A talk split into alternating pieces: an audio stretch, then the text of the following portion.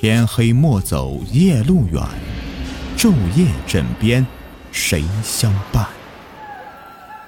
欢迎收听民间鬼故事。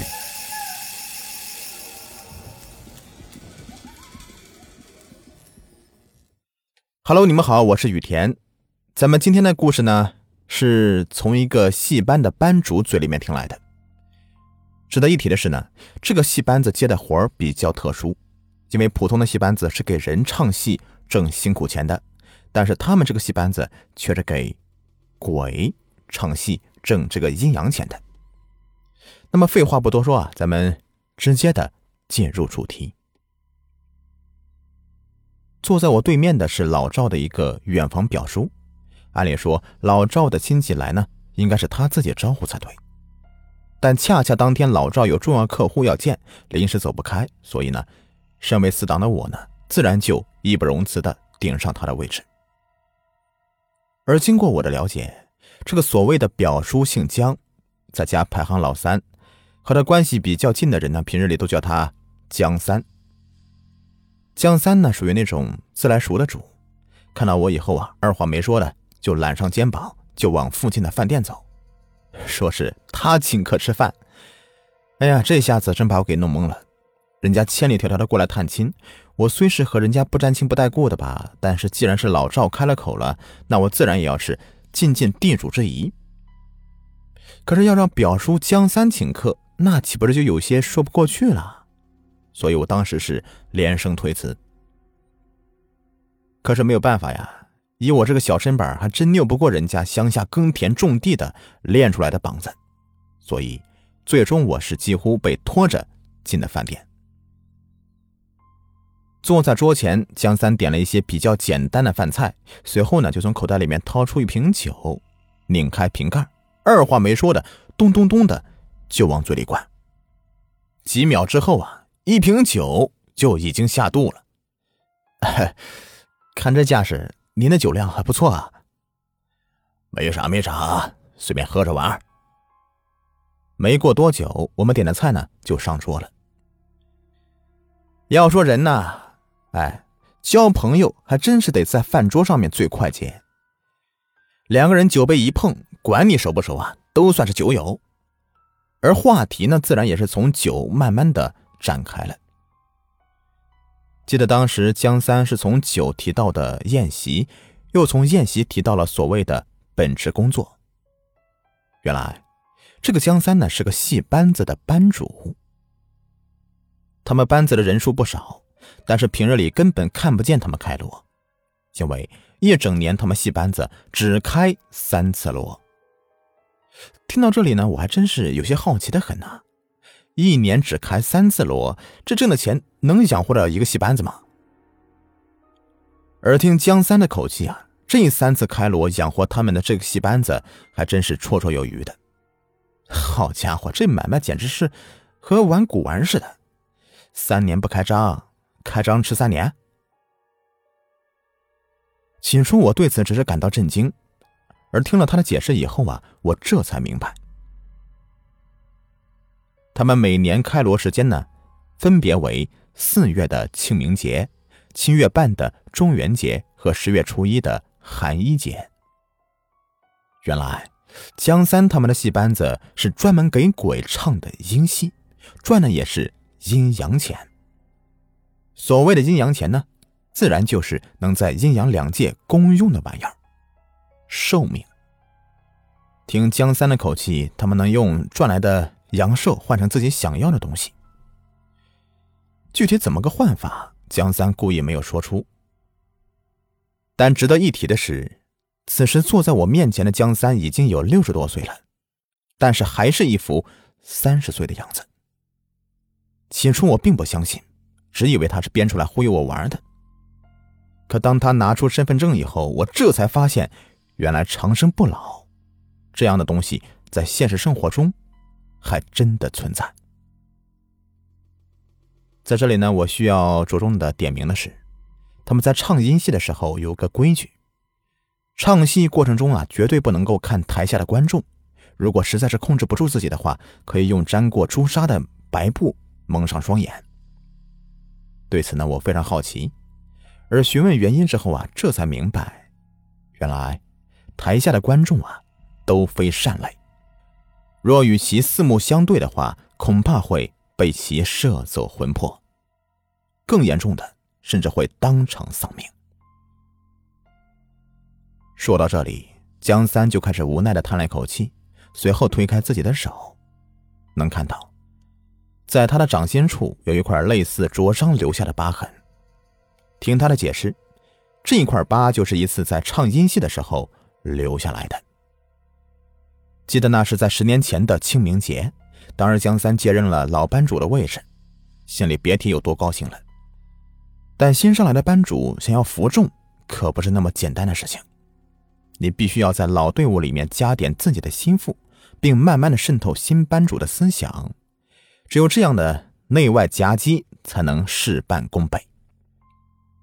而江三所有的一切都计划的非常好，可唯独忽略了这个心腹的人选。虽说这个姓孙的小子是江三一手带起来的，但这个小子是出了名的滑头，干啥事总是得想给你弄点动静，引起所有人注意，这才高兴呢。所以啊，这么多年，江三都只让他在幕后工作，从来没有让他上过台。因为江三担心，这小子要是在台上弄点啥岔子，到时候可就不是揍他一顿能解决的问题了。但是这次江三着急用人呐，无奈之下只得勉强先把小孙派出去。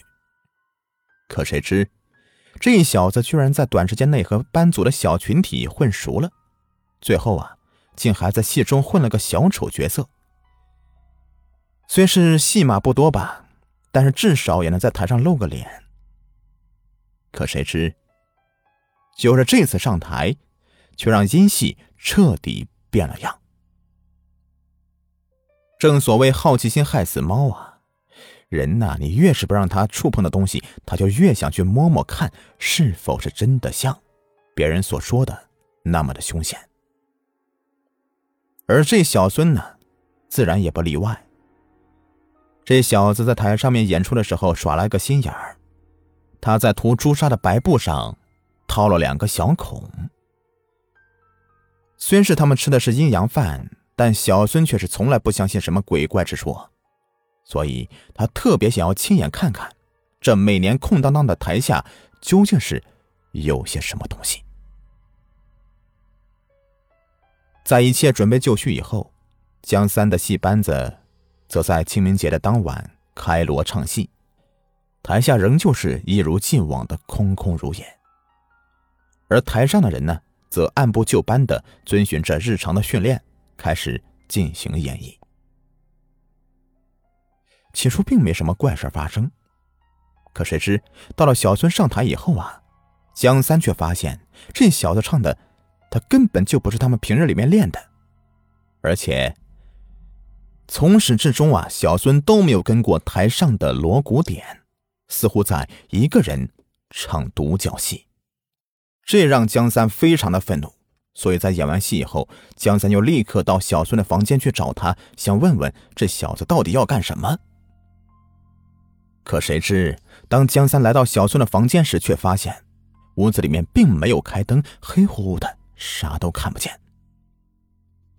不过，远处的化妆台前，却有一个红蜡烛在燃烧着，而坐在蜡烛前面的正是小孙。现在透过镜子的反射的画面，江三能勉强看到小孙正在拿着化妆用的工具，不断的往自己的脸上涂抹着白粉，竟把自己的脸上涂的是毫无血色。非但如此。他还拿着红色的笔，在自己的脸上勾勒线条，直到将自己画成了恶鬼的模样，这才缓缓的停了下来。稍作迟疑，几秒之后，小孙则径直的把脑袋转向身后的江三，并且阴冷的一笑：“你来这里干什么？滚！给我滚出去！滚！”如果这是在平常。恐怕江三会立刻上前给小孙呐狠狠的来上一巴掌。可今天从小孙嘴里面飘出来的声音，却是江三从未听到过的一个女人的声音。非但如此，现阶段的小孙竟还原地的唱起了戏。那种夹杂在戏言中的尖锐的声音，在这寂静的夜色里显得特别的刺耳，并且现在的江三还能够清楚的看到，刚才挂着小孙脸上那副恶鬼的模样已经是消失的无影无踪，取而代之的是，却是另外一张女人的脸。这张脸呢，被诡异的暗蓝色所填充。一双猩红的眼睛在夜幕下释放着让人胆寒的幽光。除此之外，最让江三难以忘怀的就是那奇长无比的舌头，此时竟从他那浸满鲜血的嘴巴里边伸了出来，并且轻轻的舔舐着自己暗蓝色的脸颊。看到这里，江三立刻连滚带爬的跑出了小孙的房间。并且一溜烟的窜回到自己的屋子里。随后，他赶忙跪在神位前，不断的磕头请求神明的保护。而在他的右手里面还紧紧的捏着一个护身符，可他的所作所为似乎是没有啥太大的意义。能看到，在江三从磕头的姿势缓缓抬起脑袋的时候，远端的虚空中却突然出现一双血红血红的绣花鞋。绣花鞋每往前迈一步，一个鲜红的血脚印就会在青灰色的地板中浮现出来，直到来到了江三的面前时，这双绣花鞋的动作方才缓缓的停了下来。而在这个时候，一双暗蓝色而且长着鲜红指甲的鬼手，竟从江三的背后缓缓的伸了出来。并直接蒙住他的双眼。顷刻之间，江三的视野陷入到一片诡异的黑暗中，而他所能捕捉到的，只有出现在自己耳边的那阵令人胆寒的狞笑声。在恐惧的刺激下，江三的神经变得恍惚，神智也变得乱七八糟了。最终，他是直接昏倒在了自己的房间里。而在昏倒前，他所能体会到的最后触感，就是紧握在他手中的这个护身符所释放出的炙热。听江三所说，他当时足足昏迷了七天的时间，而在他醒来之后啊，手上就留下这一个灼伤的疤痕。江三呢，还只是昏迷，小孙呢，可就惨了。原来小孙当天晚上在唱戏的时候啊。悄悄的透过白布那个小孔啊，向台下看去，赫然看到台下竟是站满了人，而他后来所做出的一系列怪异的举动，都是因为鬼上身所造成的。最终，小孙被鬼吸干了精气和阳寿，变成了房间里的一具干尸。而江三能够幸免于难，恐怕也和他握在手里的那个护身符有关系。我曾经有幸见过这个护身符，它是一个玉制的小瓶子，而在瓶子的外面还刻着一个我不认识的繁体字。后来我回家查了一下，才知道这个字是“琛”。而在我看来，这只是护身符的表面，真正的奥妙应该是小瓶子里面装的东西。经过我的百般询问后，加上江三当时在酒劲上，嘴巴里面也没个把门的。所以啊，我这才从他嘴里面得知，这个小葫芦里面装的是血。好了，这个故事呢就说完了，感谢你们的收听。